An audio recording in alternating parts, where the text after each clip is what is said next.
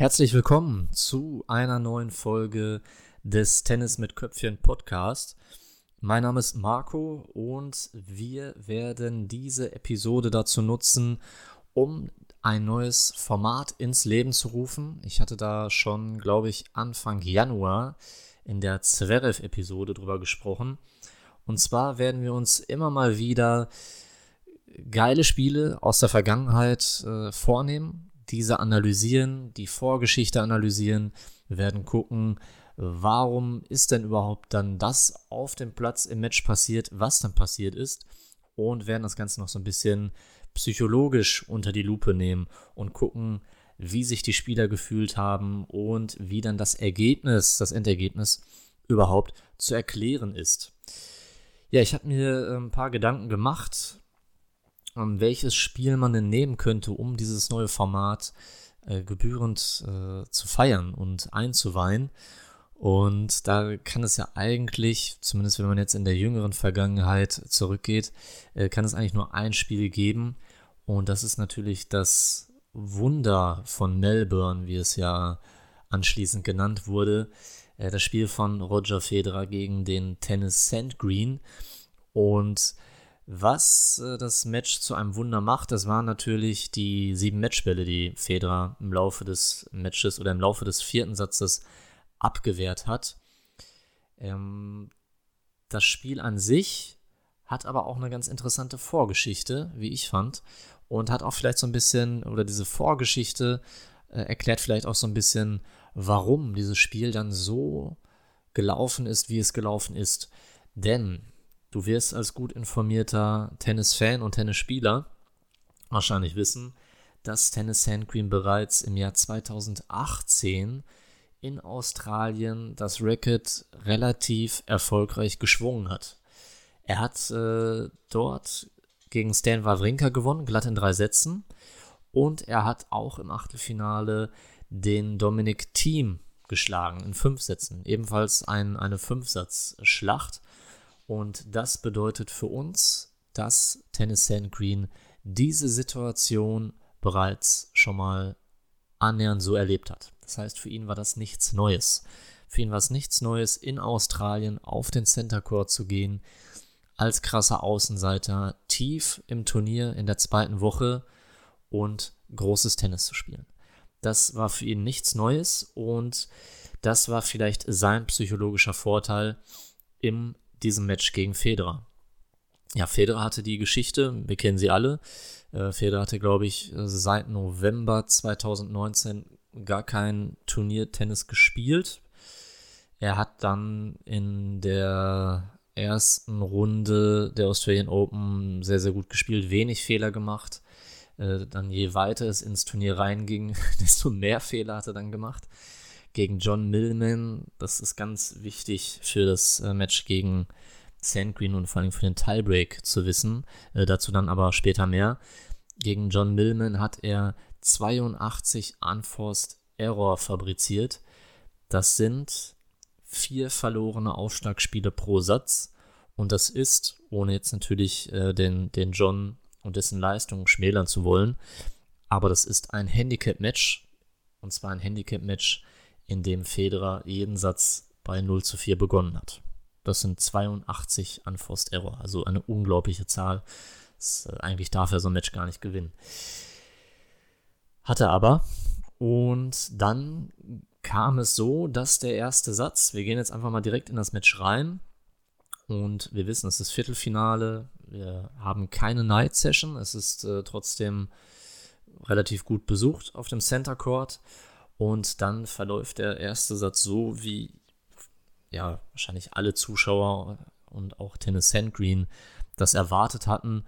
Federer gewinnt diesen Satz 6-3, überzeugend und einfach nach Skript. Dann passiert im zweiten Satz etwas, was äh, immer mal wieder passieren kann. Das ist dem Federer auch in der Runde zuvor gegen den Marton Fucovic sorry, falls ich das falsch ausgesprochen habe, gegen den Marton Fucovic passiert. Da war es dann der erste Satz, den der Außenseiter gewann, aber danach wurde er dann wirklich an die Wand gespielt. Und in dem Sand Green Federer Match war es so, dass der zweite Satz dieser ich sag mal, Ausrutscher war, der dann äh, mit 6 zu 2 an den Tennis ging. Und da war dann eigentlich diese Situation gut. Es läuft alles normal. Dann gewinnt Federer das eben in 4. Jetzt wird der dritte Satz vielleicht nochmal ein bisschen enger. Aber der Federer, der wird das schon machen. Kam dann aber anders. Der dritte Satz ging ebenfalls mit 6 zu 2 an den Außenseiter, an den Tennis Sandgreen. Ähm, ich möchte gar nicht so sehr darauf eingehen, dass die Ergebnisse der beiden Sätze, also der Sätze 2 und 3 so glatt waren. Das hatte, glaube ich, gar keinen Einfluss auf den Verlauf oder auf den Ausgang des Spiels.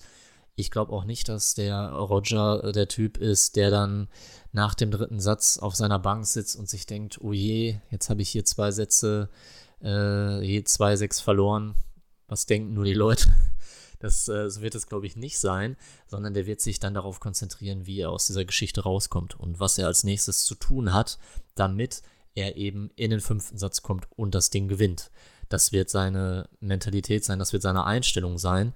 Und deswegen sind die, diese glatten Satzgewinne für Sand Green in der Form nicht so interessant. Interessanter ist, wie Federer darauf reagiert hat, denn er hat schon nach außen dem Publikum und auch natürlich seinem Gegner gezeigt, dass das an ihm nagt und dass das nicht in seinem Skript, in seinem Plan vorgesehen war, äh, zwei Sätze nacheinander zu verlieren.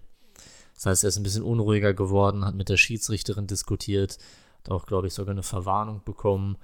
Und das Ganze verlief dann auch im vierten Satz nicht so nach Plan, denn auch dieser Satz war extrem eng. Und auch das ist eher ungewöhnlich und schob das Match immer mehr Richtung Außenseite, immer mehr Richtung Sandgreen. Vor allem dann die ersten Matchbälle, die noch im Verlauf des vierten Satzes waren. Auf die möchte ich jetzt gar nicht so sehr eingehen, sondern äh, wir sollten uns wirklich um diesen Tiebreak kümmern, denn da ist ähm, wirklich Unglaubliches passiert. Tiebreak verläuft so: Sandgreen führt 6-3, hat drei Matchbälle. Federer war gegen John Millman in einer ähnlichen Situation. Da lag er auch in einem ja, fast entscheidenden Tiebreak. Da war es der Match-Tiebreak. 4 zu 8 hinten. Das heißt, Federer kannte die Situation. Auch das war für ihn nichts Neues, nichts Ungewöhnliches. So. Dann ist aber etwas, und ich kann mir sehr gut vorstellen, dass das auch im Kopf von Tennis Sandgreen war, Federer ist dafür bekannt, unglaublich viele Unforced Error zu machen. Also hat teilweise eine extreme Streuung in seinem, in seinem Spiel. Er macht natürlich auch unglaublich viele direkte Punkte und er macht auch viele Punkte am Netz. Das hebt das Ganze immer so ein bisschen auf. Ähm, ist aber, wenn es darum geht, äh, Matchbälle in Reihe abzuwehren, ist diese Spielweise mit, den, mit der hohen Fehleranfälligkeit eher nicht so gut. Und jetzt muss man sich vorstellen, da hat man dann sieben Matchbälle.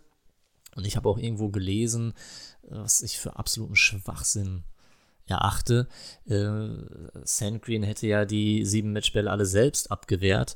Ähm, derjenige, der sowas schreibt, der hat keine Ahnung. Ist, äh, wenn man sieben Matchbälle hat, sieben, dann ist das vollkommen unmöglich, dass entweder der, der Sandgreen die alle selbst abwehrt, indem er Fehler macht, äh, oder äh, es ist genauso unmöglich, dass Federer die alle mit einem Volleystopp abwehrt. Also da, das wird natürlich, das wird sich aufgeteilt haben. Und außerdem kann man auch äh, den Gegner einfach zu einem Fehler zwingen, äh, was Novak Djokovic macht seit zehn Jahren nichts anderes. Also das ist so ein bisschen Unfug, der da geschrieben wurde.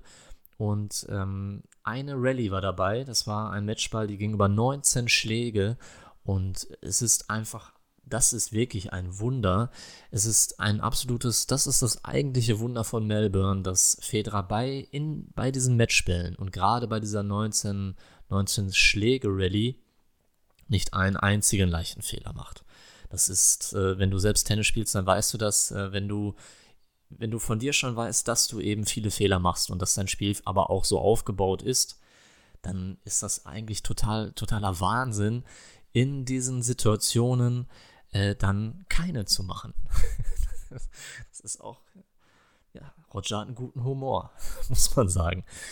Aber ich glaube, dass genau das dem Tennis wirklich die Lust und den Glauben geraubt hat nach diesem vierten Satz.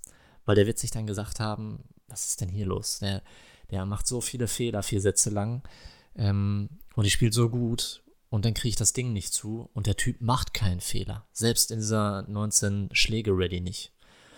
Und das ist natürlich aus psychologischer Sicht ist das ähm, ja fast vernichtend. Vor allen Dingen, wenn wir dann wieder in diese Geschichte gehen, wer dort auf dem Platz steht.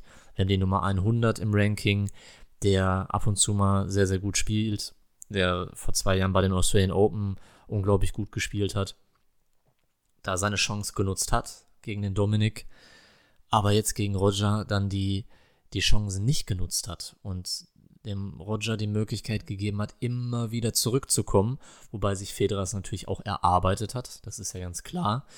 Und dann ist eben im fünften Satz der, der Tank, der mentale Tank beim Tennis leer. Also da muss man sich vorstellen, du ackerst vier Sätze lang und in den ersten drei Sätzen glaubst du vielleicht noch gar nicht so recht an das, was du da tust und du spielst einfach ja so möglichst von Punkt zu Punkt und machst dir vielleicht auch gar nicht so großartig Gedanken über einen möglichen Sieg oder auch, oder auch nicht über eine mögliche Niederlage. Und dann hast du aber sieben Chancen und dann bist du so nah dran und kriegst den Federer in so einen langen Ballwechsel und es funktioniert trotzdem nicht. Und du machst alles. Äh, Sandgreen ist auch bei einem Matchball ans Netz gelaufen. Also er hat auch einen ersten Aufschlag getroffen. Also du versuchst alles. Ja, das war auch so ein bisschen, glaube ich, ähm, die Spielweise bei den Matchspielen. Da hat man gesehen, Sandgreen hat wirklich alles versucht. Also ähm, man kann ihm da nichts vorwerfen im Grunde genommen.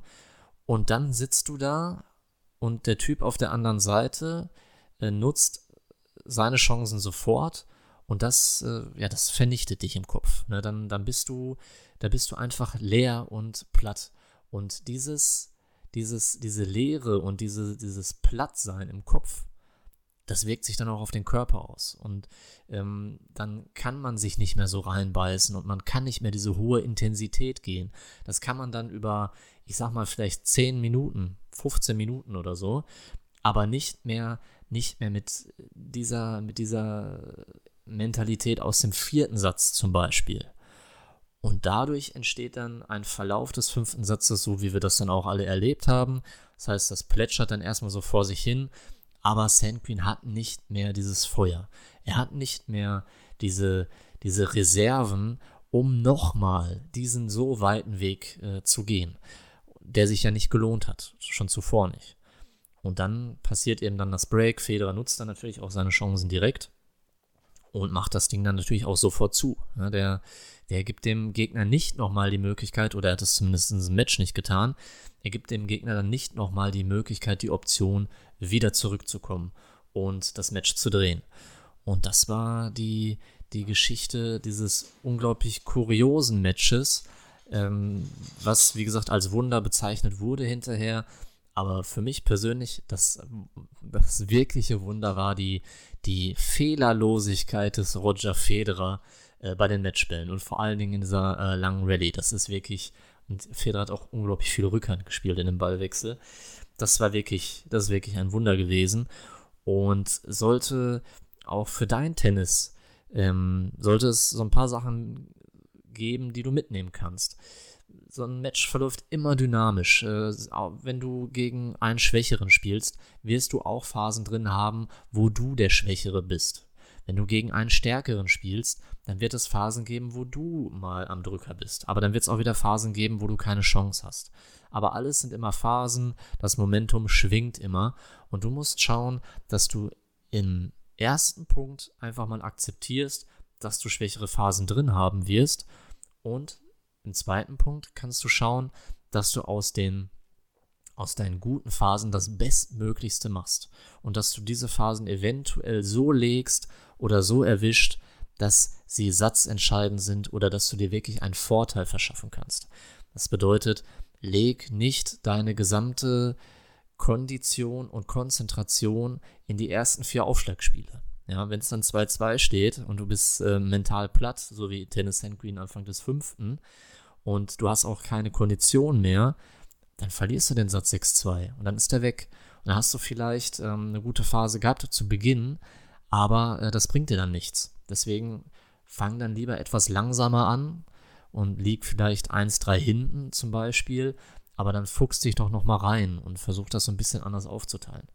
Und das Wichtigste ist einfach, dass du verstehst, dass ein Spiel selbst für Federer gegen die Nummer 100 im Ranking dynamisch verlaufen kann und zwar mit solchen Auf und Abs, das äh, kann sich keiner ausdenken. Und das äh, sollte dir genau zeigen, dass Tennis eben so ist und dass du dich nicht wundern solltest, wenn das auch dir mal passiert und du in so ein Kuriosum äh, gerätst und gegen einen viel schwächeren dann Phasen hast, wo du vielleicht auch mal einen Satz 6-2 verlierst. Dann bleib cool, glaub an deine Stärken und konzentriere dich auf den nächsten Punkt und konzentriere dich nicht so sehr auf den verlorenen Satz, der schon hinter dir liegt. Das war's zu diesem Match Tennis Sandgreen gegen Roger Federer Australian Open 2020. Wenn du einen Vorschlag hast, welches äh, Match hier mal besprochen werden sollte, was äh, dir zum Beispiel nicht aus dem Kopf geht, ähm, wie gesagt, es muss kein Grand Slam-Match sein, kann Herren sein, kann Damen sein, gerne auch. Ja, da gab es natürlich auch ein paar sehr, sehr gute Spiele. Dann schreib das einfach in einen Kommentar unter dieser Episode. Äh, du kannst gerne auch einen Fantasienamen angeben, du musst ja nicht deinen richtigen Namen reinschreiben. Geht wirklich um den Inhalt, dass du sagst, dass du schreibst, okay, hier, das Match fand ich super geil, ähm, könnte, kann nicht mal darüber gesprochen werden. Und dann schaue ich mir das an. Und wenn das passt, wenn man dazu eine schöne Geschichte erzählen kann, dann wird vielleicht schon in der nächsten Episode dein Lieblingsspiel hier besprochen. Bis dahin wünsche ich dir viel Erfolg, viel Gesundheit vor allem und viel Spaß auf dem Tennisplatz und ich freue mich natürlich, wenn du in der nächsten Episode wieder dabei bist.